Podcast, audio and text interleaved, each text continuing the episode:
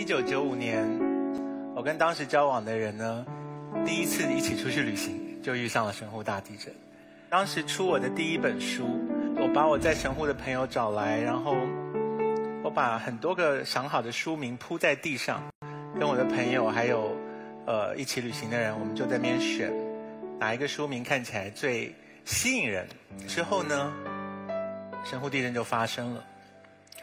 发生的那一瞬间，我记得很清楚，就是其实没有办法手刀逃跑哈，我得你们认得我的人知道我动作没有那么敏捷，所以我我当时就感觉到地震，而且是我没有遇过的巨大的地震。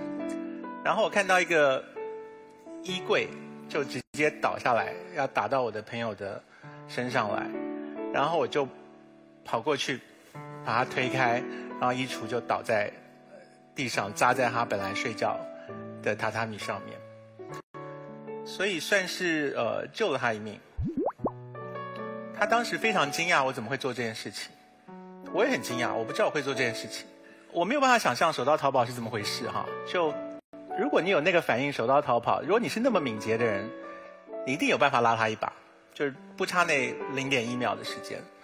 所以，我我事后回想，如果那一次我手刀逃跑没有。把他推开被那个衣橱扎到的机会的话，我们两个彼此都会变得很尴尬。我会没有办法原谅我自己，他也会没有办法原谅我。我们会有个疙瘩在。幸好我做了这件事情，我们逃过了这个考验。回过头来讲今天的题目，在座的每一个人说：“我原谅他，我就放下了。”讲过这句话的人。夜深人静，扪心自问，只要有一秒钟回想起这件事，你就没有放下。所以对方一直指控我们不原谅是恨。我今天的立场不是这样，我今天的不原谅是没有办法，而不是不愿意。非不为也，实不能也。以德报怨，何以报之？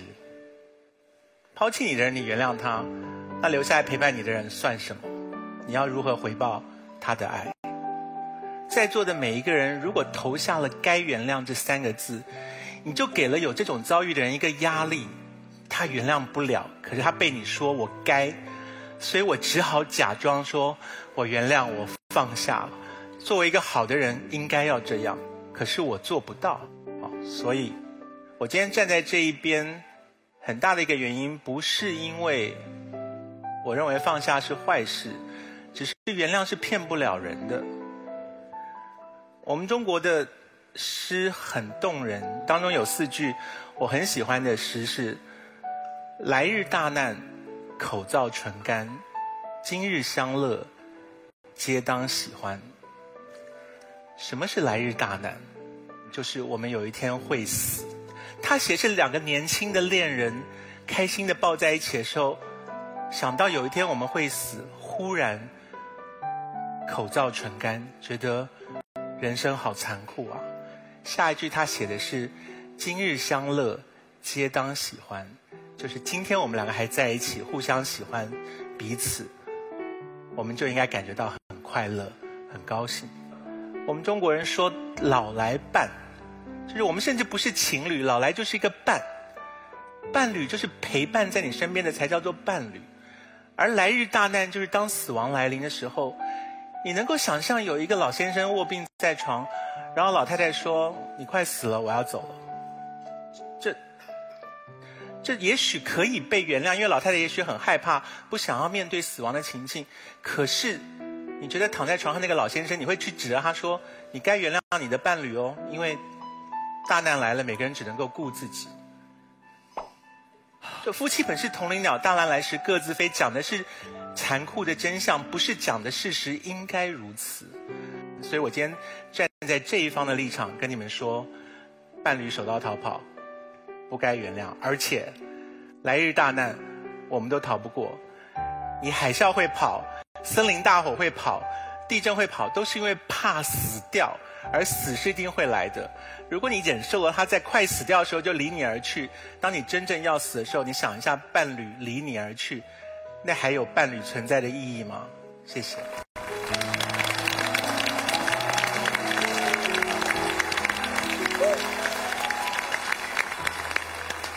啊。你有必要吗？搞到这么大。魂穿，来不来就说死，都会死啊。嗯，但既然都会死，那就不要求生了。那只要有力气拿起枪的时候就把自己崩了算了，不是这样的。那个大难是最终的大难，它必然到来，但不意味着这个我们就不生。我觉得这这是两个事儿。第二是康永哥一直在说不该原谅，但是你知道他有好多怨恨在这四个字里面，难道这就是您所说的今日相乐，皆当欢喜吗？恐怕也未必。逃跑那是人的本能反应，但是我所说的本能反应跟傅首尔说的本能反应不是一回事儿。我说的是本能的应激反应，就是我面对一个突如其来的危险的时候，我跑是我的天性。我因为爱你，经过思考，那是我的人性。所以我们讨论的是在那个瞬间人性和天性的博弈。我们有不跑的天性是什么？如果面对你的是你的孩子，你没法跑，因为你承担不了那个后果。你的对他的天性会覆盖你想逃跑的天性，会覆盖你趋利避害的天性。你们看过一个电影叫《保镖》，Kevin Costner 是一个久经训练的保镖。然后 w i n n i e Houston 是一个摇滚巨星，然后他去给他当保镖。他不喜欢他，但是他会用身体挡在他面前挡那个子弹。这是训练的结果。当一个消防战士面对火海的时候能够往里走，是训练的结果。但我们没有这个训练，那我们的应激反应难道值得谴责吗？人性。和天性做斗争的时候，我们没有办法做一个简单的道德判断，人性对还是天性对？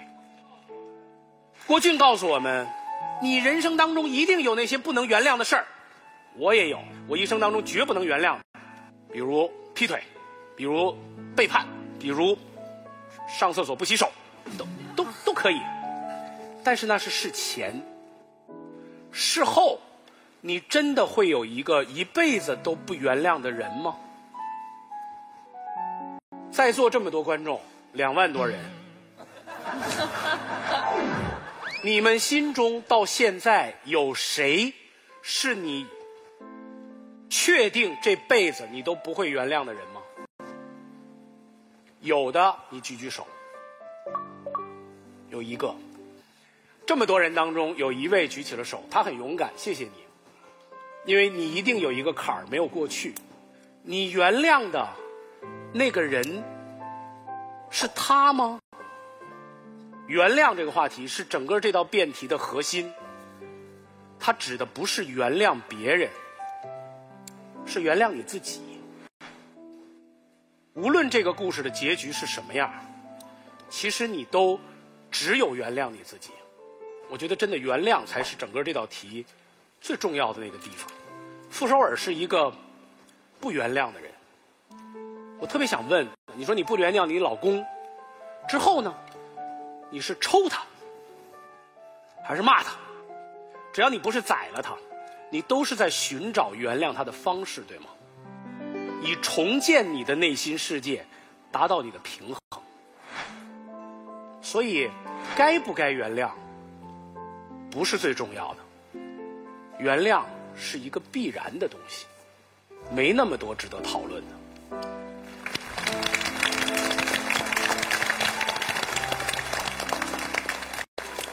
常宇哥，我帮您计时一分钟。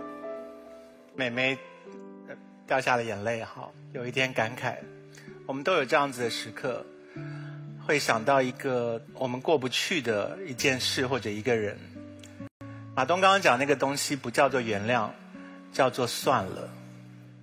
我们活久了的时候，